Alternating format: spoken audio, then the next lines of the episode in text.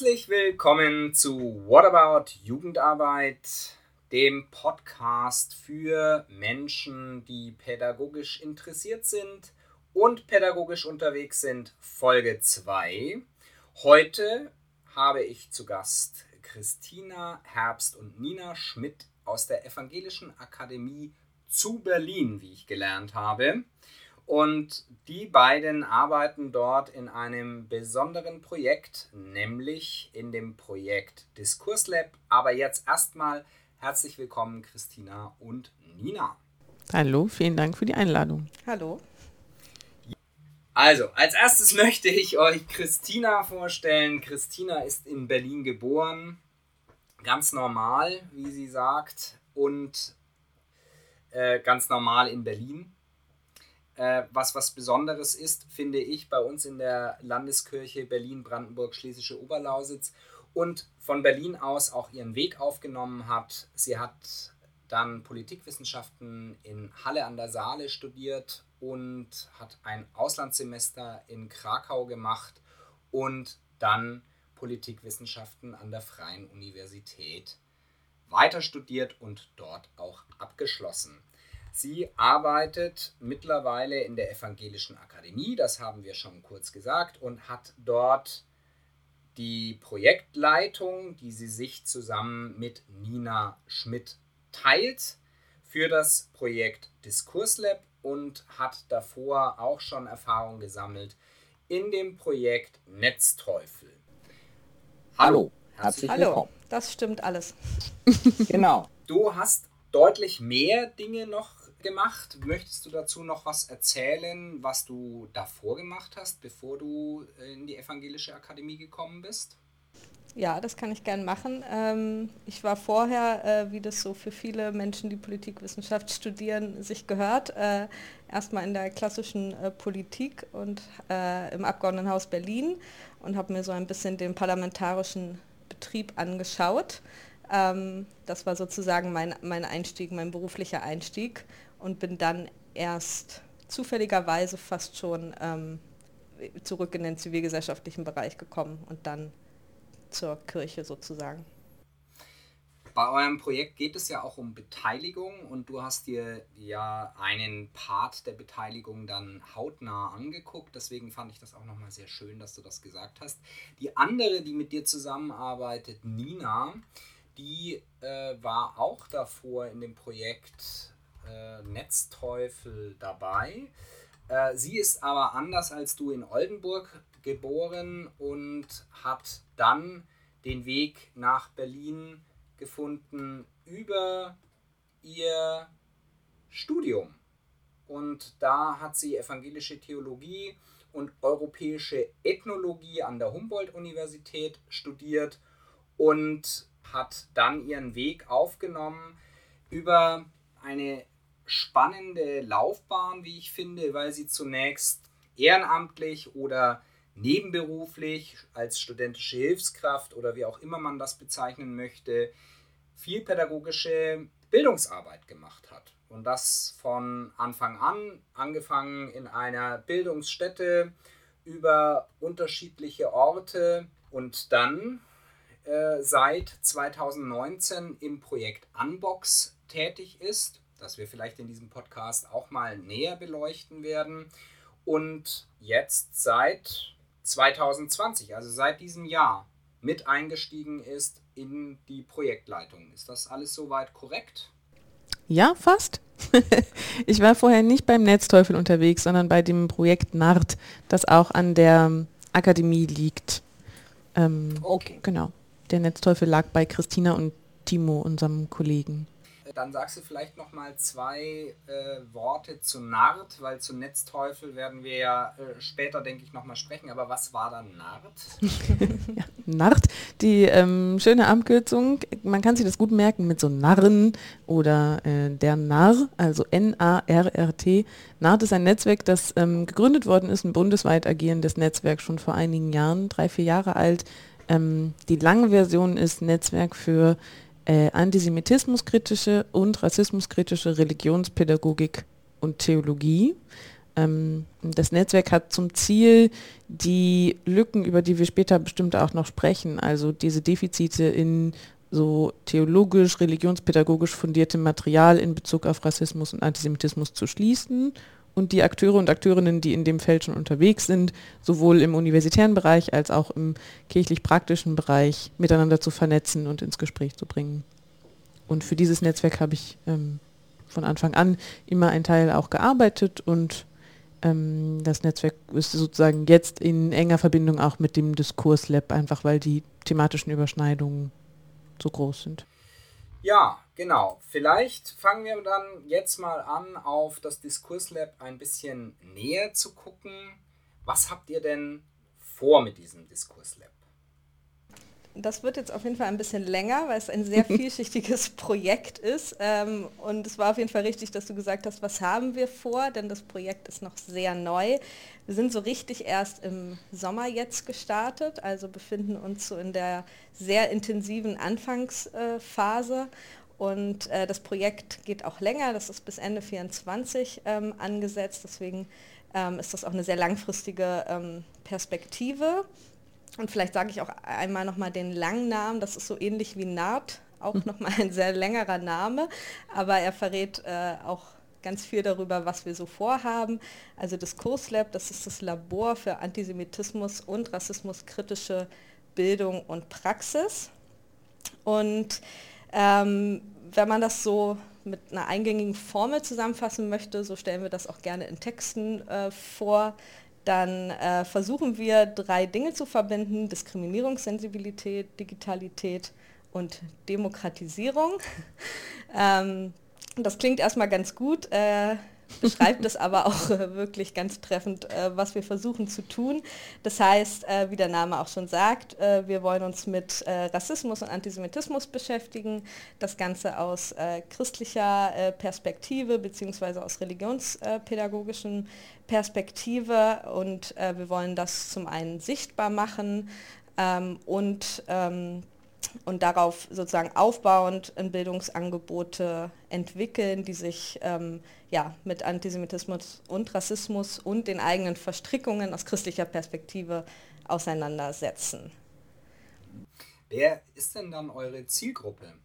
Also man, das ist ja jetzt erstmal wirklich sehr, sehr breit gefasst, aber an wen wendet ihr euch mit euren Angeboten oder wollt euch dann wenden? Ähm, das Diskurslab, die Besonderheit von dem Projekt auch ist, dass wir ein ähm, Kooperationsprojekt sind mit der EGBO, mit unserer Landeskirche. Das heißt, unsere Zielgruppe ähm, sind Menschen in der EGBO, sowohl Menschen, die hauptamtlich tätig sind, als auch ehrenamtlich tätig sind im äh, sehr erweiterten Bereich Bildung. Also ähm, wir sprechen quasi immer von MultiplikatorInnen und denken da sowohl Pfarrerinnen als auch Gemeindepädagoginnen, Religionslehrer und Lehrerinnen ähm, und aber auch engagierte ehrenamtliche Menschen in der Jugendarbeit im Jugendverband mit. Also Multiplikatorinnen in ähm, diversen Einsatzbereichen sozusagen aus unserer Landeskirche. Okay, und das bedeutet ja dann auch wirklich die Fläche Berlin, Brandenburg, Schlesische Oberlausitz. Das heißt, da dürfen sich dann auch alle angesprochen fühlen, die da auch räumlich unterwegs sind. Genau. Unbedingt. Gut, also ich glaube, das haben wir jetzt erstmal ähm, erfasst. Ihr habt ja gesagt, es ist ein Kooperationsprojekt mit der Landeskirche und ihr selber seid aber in der evangelischen Akademie. Vielleicht sagt ihr auch dazu noch mal ein, zwei Sachen, was die evangelische Akademie ist, äh, was ihr Auftrag ist und ähm, warum die evangelische Akademie so ein Projekt macht. Genau, also wir sitzen in der Evangelischen Akademie, die das Projekt ähm, äh, sozusagen an Land gezogen hat. Also wir sind eins von diesen klassischen drittmittelgeförderten Projekten. Die Akademie hat quasi kein, ähm, äh, kein festes Standbein, das dieses Projekt ist, sondern wir werden drittmittelfinanziert. Ähm, und diese Finanzierung läuft eben, wie Christina gesagt hat, jetzt noch bis Ende 2024. Das heißt, die Akademie ist der Austragungsort dieses Projektes in Kooperation mit ähm, der ECBO. Das ist vielleicht nochmal wichtig zu wissen für Menschen, die sich in äh, dieser Projektlogik nicht so bewegen. Ähm, und die evangelische, also evangelische Akademie als Ort sozusagen in Berlin ähm, ist ein Ort, der versucht, ähm, sowohl also theologische, ähm, kirchliche Praxis und Wissenschaft miteinander zu verbinden und ähm, Gesprächsdiskursräume zu eröffnen. Die meisten Menschen kennen die evangelische Akademie als quasi Veranstaltungsort für so klassische Tagungsformate. Ähm, relativ viele Jahre gab es so ein schickes Papierformat. Das kam dann in den Briefkasten, da stand drin, welche Tagungen stattfinden. Also im klassischen Sinne könnte man sagen, Akademiearbeit ist sowas wie so Tagungsarbeit, aus, evangelisch, aus evangelischer Perspektive wissenschaftlich ähm, vernetzte, durchdachte Themen ventilieren, weiter bearbeiten etc.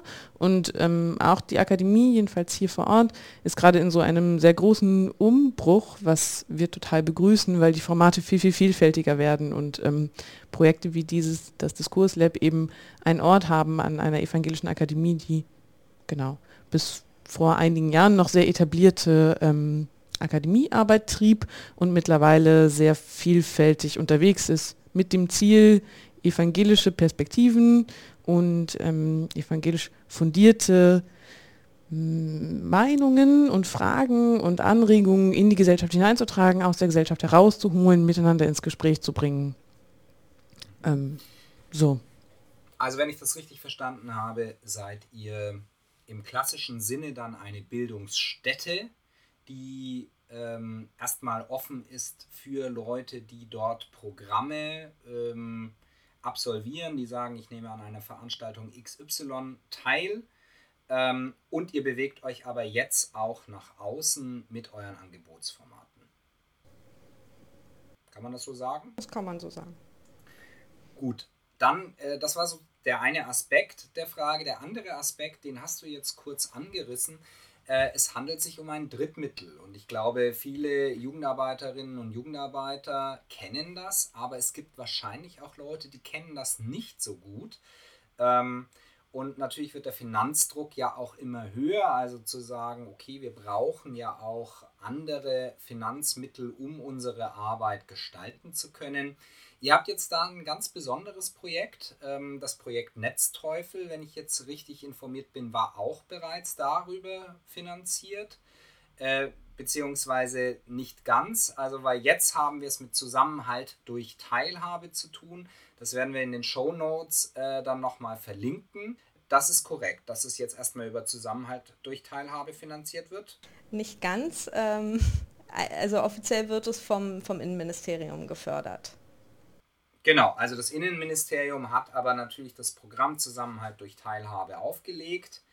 Ähm, und das Innenministerium verlangt ja dann auch, dass es eine Kooperation gibt, also dass man quasi äh, in einen Verband bzw. in eine größere Gemeinschaft mit seinen Formaten tätig wird.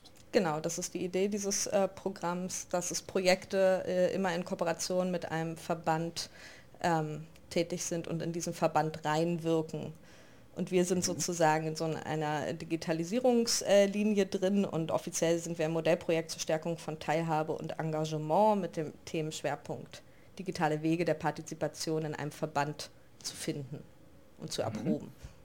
Das Projekt Netzteufel, das war über Demokratie Leben gefördert oder über etwas anderes? Ja, genau, über Demokratie Leben. Mhm. Vielleicht nochmal zwei, drei Sätze zu Demokratie leben. Habt ihr da auch einen Antrag gestellt gehabt, um das fortzusetzen? Habt ihr den bewilligt bekommen? Nein, sonst wären wir jetzt nicht im Innenministerium. Genau, vielleicht sagen wir mal kurz was zu dem Programm Demokratie leben, weil das ist auch nochmal äh, interessant. Also weil genau diese Geschichte haben, glaube ich, mehrere Menschen in der Jugendarbeit erleben müssen, dass sie dieses Pro äh, dass sie dieses Programm eigentlich ziemlich gut fanden und dort auch erstmal beantragt haben und dann abgelehnt wurden. Ja, genau, das stimmt. Äh, das war so vor circa vor einem Jahr wurden sehr viele Projekte äh, abgelehnt, nachdem es vorher sehr, sehr viele Projekte gab und das ja auch in, in der Förderperiode in den fünf Jahren zuvor auch immer erweitert wurde. Auch Netzteufel ist erst in den letzten zwei Jahren des, des Programms dazugekommen, als sie nochmal eine neue Programmlinie speziell zum, zum Themenbereich Hass im Netz und Hate Speech äh, geschaffen haben und da ist dann Netzteufel nochmal für zwei Jahre gefördert äh, worden. Und dann wurde das Programm, äh, wie glaube ich viele wissen, äh, umgestaltet, umstrukturiert und äh, damit sind sehr viele Projekte auch ähm, ja, aus der Förderung herausgefallen und so auch wir. Also umso mehr ein Glück, dass ihr über dieses ähm, Programm des Innenministeriums Zusammenhalt durch Teilhabe jetzt das Diskurslab auflegen konntet. Und äh, jetzt vielleicht die Frage, was habt ihr denn dann aus Netzteufel und aus Nart mitgenommen für den neuen Ansatz, den ihr jetzt verfolgt? Also Netzteufel ähm, das, wie ich gerade schon gesagt habe, hat sich äh, ganz grob äh, mit dem Phänomen Hate Speech äh, im Netz ähm, beschäftigt ähm, und war, ähm, würde ich sagen, eines der ersten Projekte auch im kirchlichen Raum, das sich so sehr fokussiert damit äh, beschäftigen konnte. Und ähm, die Anfangsfrage von diesem Projekt war, ähm, was passiert eigentlich äh, im Netz? Äh, Hate Speech war damals in aller Munde ähm, und es ging sozusagen viel durch die Medien. Und die Frage war, was passiert da eigentlich auch aus kirchlicher Perspektive? Wird da eigentlich auch Hass oder gruppenbezogene Menschenfeindlichkeit, so wie wir es dann eher gelabelt haben, aus christlicher Perspektive ähm, formuliert? Also es ging einmal um die Frage oder eher um die Beobachtungsperspektive, was passiert da eigentlich? Und dann aber auch ähm, ähm um die Frage der Intervention, also wie können wir als evangelische Organisation oder aus christlicher, kirchlicher Perspektive, wie können wir da eigentlich auch sichtbar sein? Welche Interventionsmöglichkeiten haben wir eigentlich? Äh, wie können wir damit umgehen? Wie können wir sprechfähig werden, auch im Netz mit digitalen Formaten? Und das war sozusagen die grobe Grundlinie des, des Projekts. Ähm, und was wir vor allen Dingen gemerkt haben, ist, dass der Bedarf äh, wahnsinnig groß ist an Bildungsformaten. Das ist jetzt keine Überraschung, ähm, aber dass es sozusagen einen großen Bedarf gibt äh, an, ähm, ja, an, an Bildungsmaterial, das sich damit auseinandersetzt, dass das reflektiert, das den digitalen Raum reflektiert, äh, auch mit Jugendlichen, aber genauso auch mit Erwachsenen. Und das sozusagen die großen Fragen, die sich daraus ergeben, wie bewegen wir uns im Netz, äh, ist das ein demokratischer Ort, welche Regeln gelten da, wie können wir da kommunizieren, wie können wir unsere Kommunikation sichtbar machen, dass, dass es da einen großen Bedarf gibt und gleichzeitig auch eine große Unsicherheit, damit umzugehen. Also ihr habt das Projekt ja auch abgeschlossen und man findet es auch im Netz. Ähm, auch das werden wir in die Show Notes packen. Und wenn man da drauf geht auf netzteufel.eaberlin.de, dann findet man auch dort gleich Praxishilfen zum Download, die ja nach wie vor verfügbar sind. Genau. Ja, dann ähm, vielleicht Nina. Äh, nochmal zu NART. Was, die Frage ist ja auch, was habt ihr auch mitgenommen als Ansatz äh, zu Diskurslab? Mhm. Also ich kann gut anknüpfen an das, was Christina sagt. Diese Feststellung auch im Netzteufel-Projekt, es gibt so wenig Bildungsmaterial. Ähm, das war ja eine der Ausgangslagen zur Gründung des Netzwerkes NART. Nämlich zum Merken, du hattest eingangs äh, gesagt, ich komme aus der politischen Jugendbildungsarbeit ähm, und habe mich da viele Jahre umgetrieben und ähm, als mein Fokus sich quasi zurückorientierte oder stärker wurde auf so den ähm, kirchlichen Bildungsbereich, war ich super überrascht ähm, und äh, auch irritiert tatsächlich von der, also von dem Mangel an Bildungsangeboten und Bildungsmaterialien zum Thema Rassismus und Antisemitismus aus kirchlicher Perspektive. Also immer dann, wenn Leute zu Rassismus oder Antisemitismus gearbeitet haben, haben sie ähm, das Material benutzt, das auch in ähm, den Bildungsstätten benutzt worden ist, in denen ich vorher unterwegs war. Und die waren dann irgendwie immer eher so linkspolitisch orientiert und ähm, es gab quasi nie etwas aus der Perspektive der Menschen, die es tun und aus der Perspektive und für die Perspektive der Menschen, die da sitzen. Ähm, das ist sozusagen, das war der Ausgangspunkt für das Netzwerk und ist jetzt auch immer noch Dreh- und Angelpunkt vom Diskurslab. Also zu sagen, wir suchen nach Bildungsmaterial, das sich mit Rassismus und Antisemitismus auseinandersetzt, das die Selbstreflexion von Menschen ähm, pusht und steigert und fördert und sie herausfordert und das eben nicht ausblendet, dass äh, wir quasi eine christliche Perspektive und eine christliche Eingewobenheit in beide Themenfelder haben, und dass dieser, dass der christlichen Perspektive und dieser Eingewobenheit eben auch dann theologisch und religionspädagogisch zu begegnen ist. Also ähm, nicht so zu tun, als wären wir nur, weil wir Kirche sind oder nur, weil wir ähm, Christinnen sind, gefeit vor Rassismus oder Antisemitismus und könnten das wie so ein Außenphänomen betrachten, ähm, über das man mal spricht oder nicht, sondern die Perspektive von NART und auch von Diskurslab jetzt ist zu sagen, wir sind ein Teil des Problems. Also ähm, Kirche steht da nicht irgendwo außerhalb und kann sich auf so ein paar starke biblische Worte beziehen, ähm, sondern ist Teil des Problems und möchte sich verantwortungsbewusst diesem Teil widmen und das geht eben nur theologisch fundiert. Ähm, und ähnlich ist das auch mit, mit diesem Hate Speech-Begriff. Ähm, ich glaube, wir stehen da mittlerweile an einem anderen Punkt, weil diese ganze Hate, Hate Speech-Debatte hatte oft den Fokus dann auch auf extrem rechte äh, Gruppen oder eben auf die besonders krassen äh, Beispiele, ähm, die, es dann sozusagen auch viel in den Medien äh, gab als, als Thema.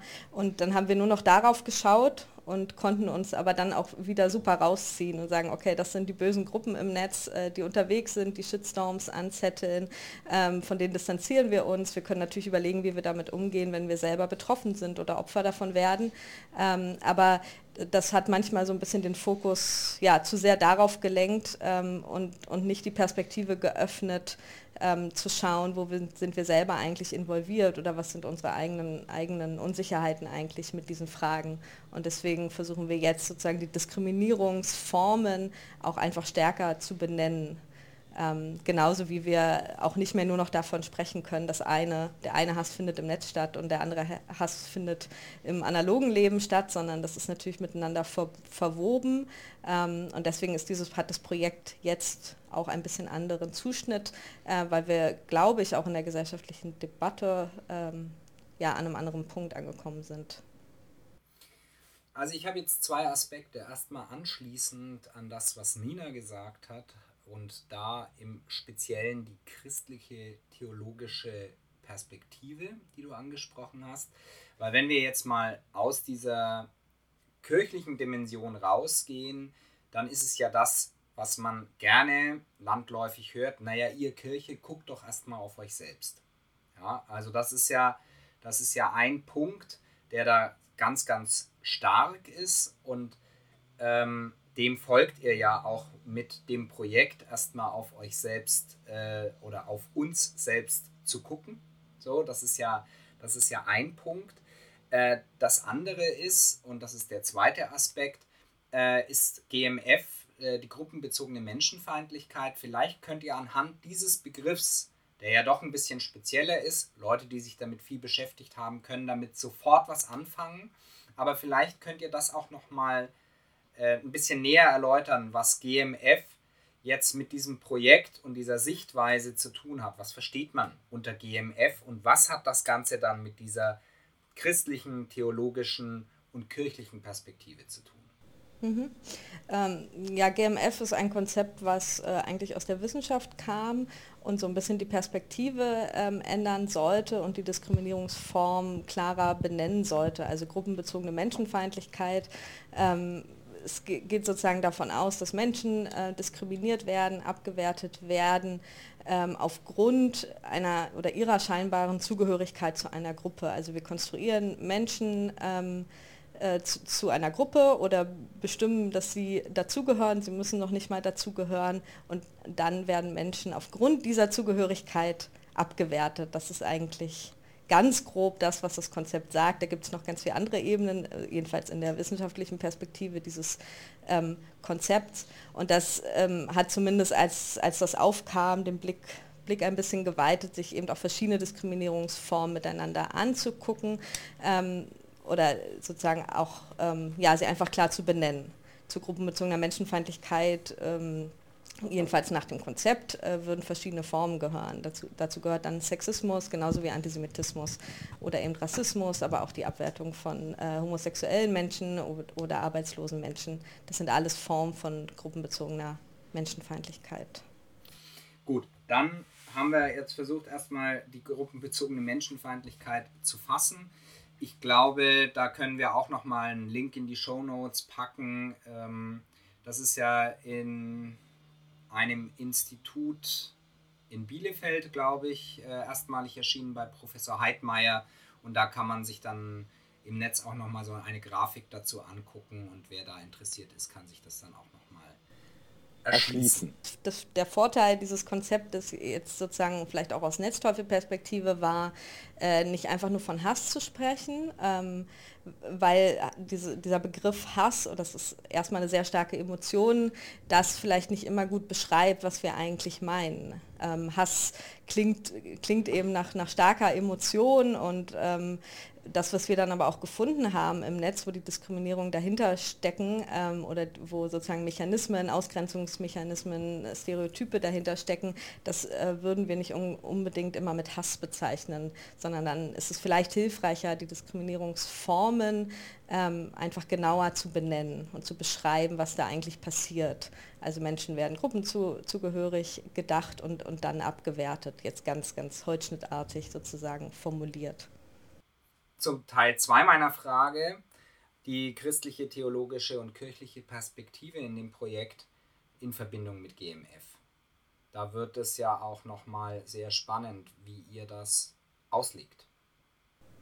Genau, also ähm, es geht uns um vielerlei, würde ich sagen, da drin. Aber es geht zum einen darum, zu gucken, wo sind wir als Christen und Christinnen in besonderer Weise auch verantwortlich. Also ähm, was sind auch historisch gesehen ähm, die Verstrickungen von Christen und Christinnen in die Phänomene Rassismus und Antisemitismus als Teil von GMF. Also das Diskurslab-Projekt fokussiert Rassismus und Antisemitismus, wobei wir, kurze Fußnote, ähm, das immer auch wichtig finden, äh, diese unterschiedlichen Diskriminierungsformen in Verschränkung miteinander zu sehen und eben nicht zu ignorieren, dass ähm, Rassismus auch Sexismus bedient und umgekehrt. Also genau wir gucken das immer auch miteinander in Verschränkung an. Ähm, also es geht uns darum, diese, die, quasi diese christlichen Verwobenheiten, die Verantwortung ähm, in also das sichtbar zu machen, überhaupt erfahrbar auch zu machen. Also es ist de facto tatsächlich auch ein großer Anteil unserer Bildungsarbeit. Also ähm, wo sind wir eigentlich eingewoben da drin und was fällt uns dazu ein? Und es geht auch darum, dann in einem weiteren Schritt zu überlegen, wie können wir äh, christlich argumentiert eigentlich antworten. Also ähm, wie können wir theologisch und christlich argumentierend antworten auf Rassismus und Antisemitismus in uns, in der Gesellschaft, in den Dynamiken, in denen wir uns bewegen. Und diese Antworten müssen ähm, zwangsläufig selbstreflexiv sein und sind immer komplexer ähm, als so diese ähm, dann zum Beispiel zitierten Egalität, also so biblische Egalitätsworte ähm, von vor Gott sind alle Menschen gleich. Das ist sozusagen mh, mm, der Claim, den wahrscheinlich jetzt viele Leute auf, Lippen, auf den Lippen haben auch. Ähm, und das zum Beispiel wäre eine Linie zu gucken, okay, was bedeutet das eigentlich theologisch und wo crasht das in der Welt? Ähm, und wie verhalten wir uns als Christinnen und Christinnen dazu, dass das eine mit dem anderen nicht zusammengeht, also dass das eher eine Utopie ist als unsere Realität und was bedeutet das für uns und unser handeln. So.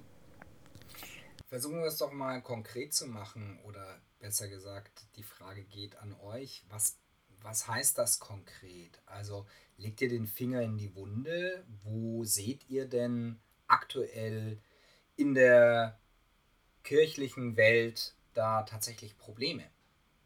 Wir, ähm, Christina hatte das schon erwähnt, wir werden ja in dem Diskurslab-Projekt etwas tun, das der Netzteufel auch schon gemacht hat. Das sind diese Analysen im Netz, also ähm, Analyse von Rassismus und Antisemitismus im Netz aus christlicher Perspektive.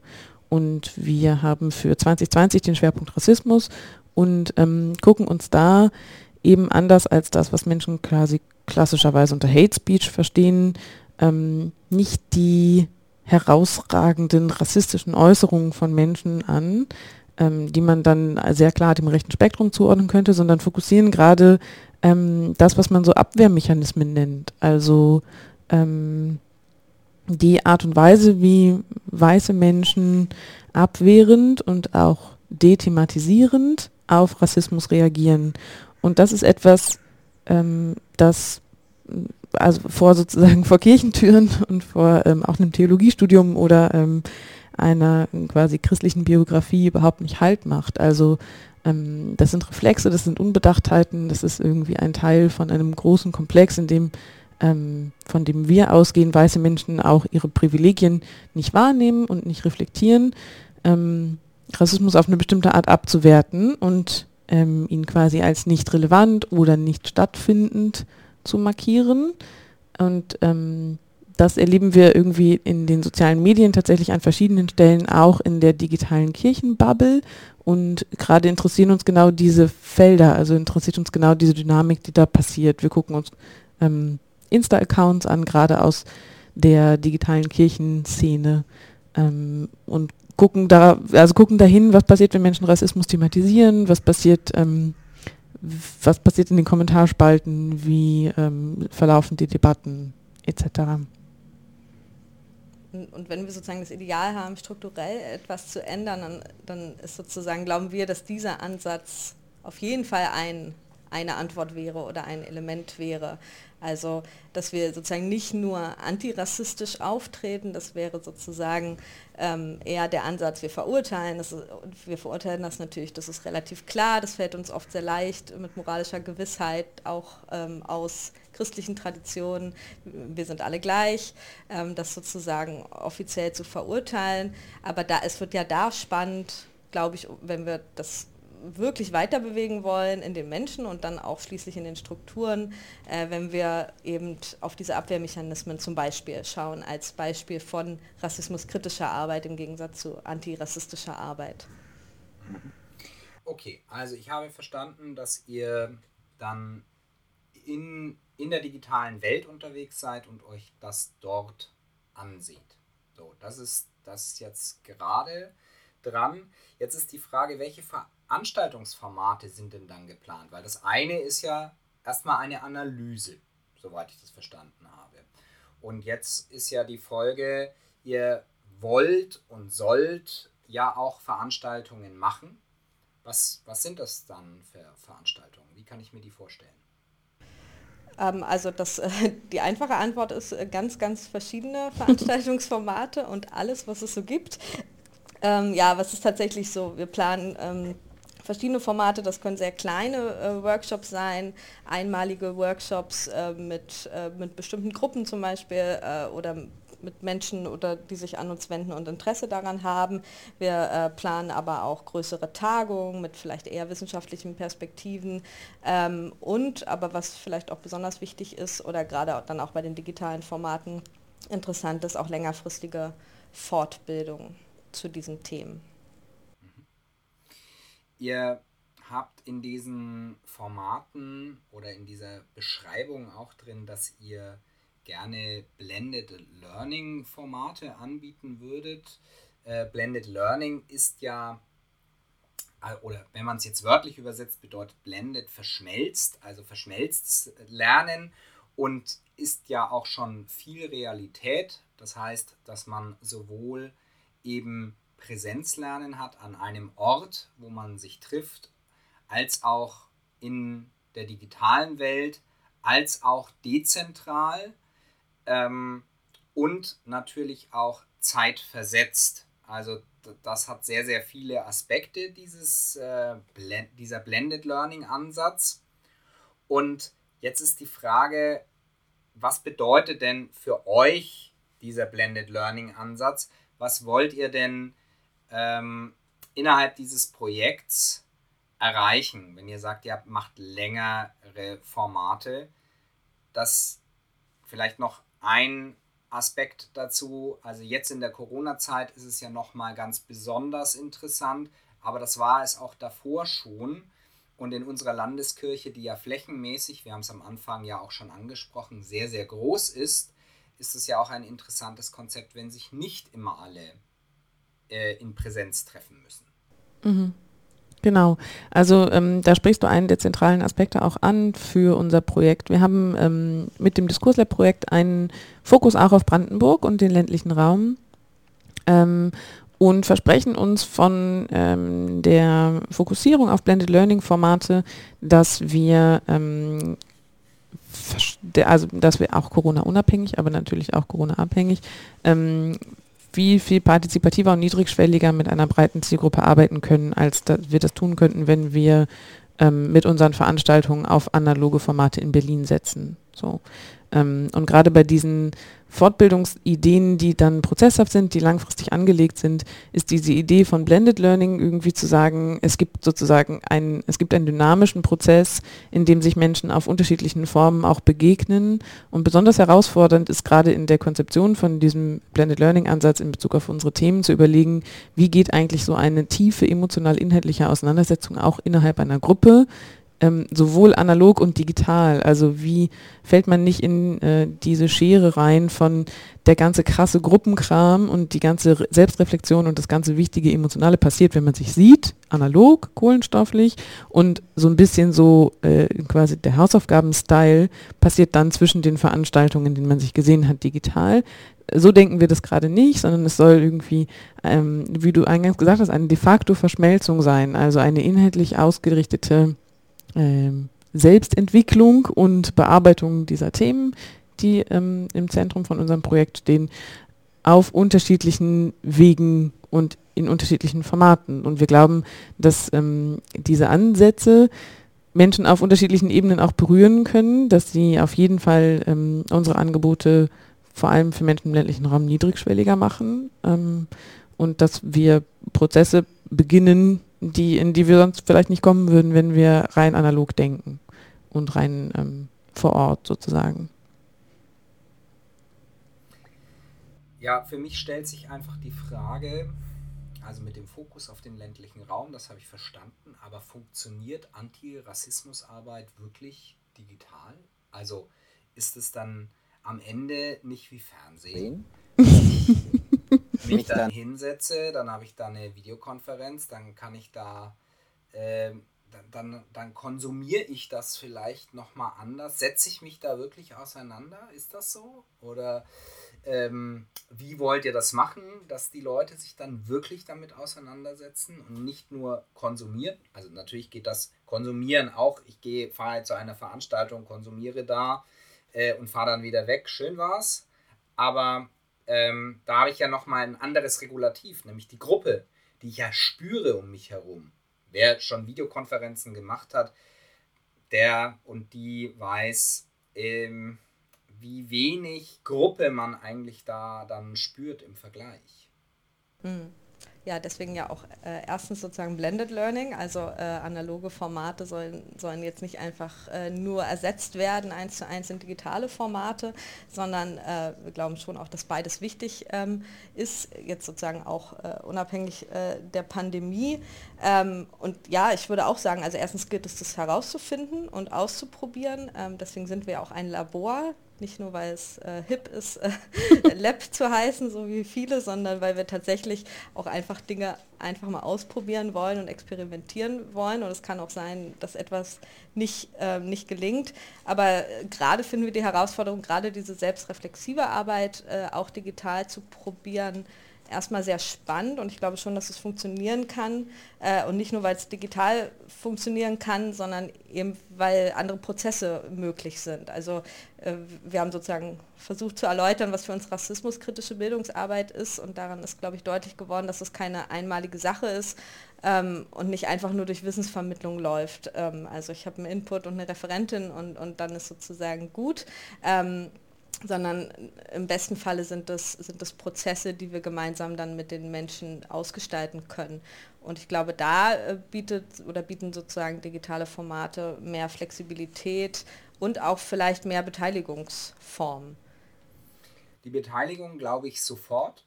Also da bin ich ganz bei euch. Für mich ist die Frage, habt ihr denn da schon konkrete Ideen, was was ihr da machen könnt, um die Leute anzuregen, selbstreflektiver zu werden? du, du, hörst ein äh, tiefes Ein- und Ausatmen. Mm, also ähm, wir arbeiten ja schon seit einer Weile auch genau an diesen Fragen. Es gibt natürlich ähm, eine Reihe auch an methodischen Ansätzen, genau das schon zu tun. Ne? Also wir ähm, starten damit nicht im luftleeren Raum, aber in Bezug auf den Fokus auf das Blended Learning ähm, müssen wir all das, was wir bisher schon erprobt und für erfolgreich sozusagen befunden haben, ähm, schon nochmal neu angucken. Also es geht genau um diese ähm, Stellen, die du auch benannt hast. Wir wollen nicht in so eine Konsumberieselungsidee ähm, kommen. Es soll nicht darum gehen, dass wir äh, Leuten drei YouTube-Videos zuschicken, die sie sich angucken oder nicht und dann ähm, denken wir, das war Bildung. Ähm, das, genau, das passiert nicht. Und gerade gibt es sozusagen unterschiedliche Annäherungen an diese Fragen. Also ähm, witzigerweise haben wir neulich in einer Konstellation mal zusammengesessen und äh, in der Blended Learning Idee also in dieser Idee von, okay, was könnte man zwischen den digital stattfinden, aber was könnte man sozusagen zwischen den Veranstaltungen ähm, noch als Impulse mit reingeben und so. Ähm, da gab es kurz die Idee tatsächlich auf Post zurückzugehen. So. Also ähm, auf äh, sowas wie so analoge, ähm, fast Tagebuchähnliche Anregungen zurückzufallen. Ähm, witzigerweise total oldschool, aber mal gucken, ob wir in solche Richtungen weiter überlegen. Ich glaube, ähm, das, was Christina gerade gesagt hat, ist total wichtig. Wir empfinden das als Labor und werden Sachen testen, die reflektieren, evaluieren, ähm, veröffentlichen und sagen, okay, das ist an der Stelle gescheitert und an der Stelle war es total gut, das lässt sich an der Stelle weiterentwickeln und an einer anderen Stelle muss man neu justieren. Ähm, genau. Wir starten damit. Okay, ich glaube, es ist, es ist ganz, ganz wichtig, dass man äh, das auch nochmal versteht, dass es ein Labor ist. Ähm, das dann auch lernt. Und vielleicht muss man ja auch über unterschiedliche Konstellationen nachdenken, die nicht nur Gruppe und äh, im Präsenz und äh, eben Gruppe im Digitalen, sondern vielleicht gibt es ja kleine Gruppen in Präsenz, die dann wieder digital miteinander sind, etc. pp. Ich glaube, solche Formate kann man durchaus mal denken und das ist ja auch eine Chance, in diesem Projekt sowas dann auch mal auszuprobieren und zu organisieren, weil das braucht ja auch Zeit. Und der Faktor Zeit ist ja bei euch durchaus gegeben, weil ihr für dieses Projekt ja auch ein bisschen länger Zeit habt als bei Nard oder Netzteufel. Wenn ich das richtig verstanden habe, waren es insgesamt fünf Jahre. Das erste Jahr läuft jetzt gerade. Ist das mhm. korrekt? Ja. Das heißt, Leute, die sich jetzt angesprochen fühlen und die jetzt sagen, das ist aber interessant, ich bin da in eben jenen ländlichen Bereich oder ich bin mit dem Thema unterwegs und ich suche da Leute, die mich dabei begleiten. Da seid ihr dann die richtig, richtigen AnsprechpartnerInnen. Ja. Unbedingt. Gut. Herzliche Einladung. Gibt es denn schon Veranstaltungen, die jetzt gerade ganz konkret geplant sind, wo der eine oder die andere dann bereits teilnehmen könnte? Ja, äh, sogar jetzt schon im nächsten äh, Monat starten wir mit einer äh, digitalen Workshop-Reihe, eine dreiteilige Workshop-Reihe zu Rassismuskritik in Kirche und Theologie und das auch mit dem AKD gemeinsam, was ganz schön ist als, äh, als Auftakt. Und am 24.11. ist der erste Workshop, der ein sehr niedrigschwelliger Einstiegsworkshop ähm, sein soll, abends drei Stunden zu Rassismuskritik. Ähm, und wir haben ja auch im Gespräch gemerkt, dass es ähm, auch ein sehr komplex oder eine sehr komplexe Frage, was das eigentlich ist. Äh, und das wollen wir da klären. Was, was ist eigentlich eine rassismuskritische Perspektive? Was wäre das Spezifische an dieser Perspektive? Was hat das äh, ja, mit uns als weißen Menschen zu tun? Äh, Stichwort Critical Whiteness. Ähm, wir haben auch eine Referentin, Eske Wollrath, an diesem Abend und alle, die sich ähm, ja, dafür interessieren oder gar nicht genau wissen, was das eigentlich ist äh, und da einfach mal anfangen wollen und sich reinbegeben wollen in diese sehr äh, grund, grundsätzlichen Fragen, sind herzlich willkommen. Das Ganze findet digital in Zoom statt, 24.11. Genau, genau, das, das werden wir dann auch nochmal in die Show Notes packen und äh, da kann man sich dann auch einfach anmelden. Ja, dann ähm, das ist ein, ein ganz konkretes Angebot. Jetzt vielleicht mal, wir haben ja jetzt schon ganz viel darüber gesprochen, dass ihr euch auf den Weg macht, was ihr alles äh, angehen wollt und denken wollt, aber vielleicht könnt ihr trotzdem mal was sagen, wo ihr mit diesem Projekt nach den fünf Jahren stehen wollt. Wo wollt ihr denn ankommen oder wo wollt ihr sein und von da aus dann weitergehen? Hm, ich kann mal mit was ganz Praktischem anfangen. Ähm, also wir wollen Bildungsmaterial erstellen Ähm, und da es wirklich eine große Lücke gibt, ist es auch wirklich ein, ein sehr wichtiges Ziel, dass es am Ende Bildungsmaterialien gibt. Das können kleinere Bausteine sein oder auch äh, größeres, längeres Material, was MultiplikatorInnen dann auch weiter äh, verwenden können. Und im Optimalfall sind diese Bildungsmaterialien auch nicht einfach nur äh, bei uns alleine im Büro entstanden, sondern ähm, ja, entstehen sozusagen auf dem Weg äh, mit Beteiligung von anderen Menschen. Ähm, auch wir werden ja auch uns auch in diesem Prozess begeben und auch wir werden wahrscheinlich durch äh, andere Netzwerke nochmal äh, weiter befruchtet werden und dass wir am Ende so, so eine kleine Bibliothek von, äh, von Bildungsmaterialien haben. Das ist, glaube ich, ein sehr praktischer ähm, oder ein sehr praktisches Ziel, aber ein sehr wichtiges Ziel. Und dann ähm, wollen wir natürlich, dass die Themen Rassismus und Antisemitismus ähm, genuin verhandelbare Themen in unserer Landeskirche sind. Also das, ähm, die Auseinandersetzung damit, die selbstreflexive Auseinandersetzung damit als Kirche und als Einzelpersonen ähm, quasi auf der Tagesordnung steht, in jedem Atemzug, in dem man ähm, über Diversität, Diskriminierung, Sensibilität und all diese Themenbereiche spricht und denkt. Und ähm, Darüber hinaus werden wir erreicht haben, im allerbesten Fall, ähm, auch mit dem ganzen Digitalitätsfokus des Projektes, dass ähm, alle partizipativen Möglichkeiten, die die Landeskirche bietet, äh, um ein Vielfaches erweitert worden sind über ähm, verschiedene digitale Tools und Wege, die wir erprobt haben und dann umgesetzt haben. Okay, aber das bedeutet also die Partizipation, damit meint ihr dann die Beteiligung ähm, der einzelnen Menschen innerhalb der Landeskirche. Also das heißt, dass sie nicht, nicht nur in Anführungszeichen teilhaben, sondern auch teilnehmen und äh, den Diskurs mitgestalten. Kann ich das so richtig fassen? Genau. Ja, Diskurs können nicht wir selber sein, sozusagen. Ja. Ja, na, da habt ihr euch einiges vorgenommen. Das kann man ja erstmal so sagen. Ja. Ähm, gibt es noch irgendwas, was ihr zu dem Projekt jetzt sagen wollt, was euch jetzt nochmal eingefallen ist, wo ihr gesagt, sagt, oh, das muss ich jetzt aber nochmal unbedingt loswerden? Hm, es bleibt eigentlich nur zu sagen, dass wir jetzt eine Website haben äh, und alle, die Interesse haben oder aber auch äh, immer noch nicht genau verstehen, äh, was wir machen und wozu wir gut wären, äh, die können uns einfach auch äh, kontaktieren auf den verschiedenen äh, Wegen. Und genau, man findet uns jetzt auch natürlich digital, auch über die Akademie-Seite sind wir jetzt verlinkt. Ähm, und da werden dann ähm, auch im Laufe der Zeit dann natürlich noch weitere Informationen, Veranstaltungshinweise und aber auch Ergebnisse unserer Ar Arbeit dann sichtbar sein. Wunderbar. Sehr gut. Ja, dann heißt es erstmal, wir sind am Ende dieser Folge. Herzlichen Dank, dass ihr euch die Zeit genommen habt, Rede und Antwort zu stehen und äh, von eurem Projekt zu berichten. Und ich hoffe, dass ganz, ganz viele Leute das hören und sagen, ja, mit diesem Projekt und dieser Idee möchte ich gerne weiterarbeiten. Also herzlichen Dank. Ja, vielen Dank dir für danke. das Interesse. Ja, danke Frank. Und dann wünsche ich euch einen schönen Tag noch und äh, wir sind ja im Herbst. Wir nehmen diese Folge am 22. Oktober auf. Heute scheint mal wieder die Sonne. Und die wünsche ich euch auch im Herzen und wo auch immer ihr seid. Macht's gut und bis bald. Bis bald. Tschüss.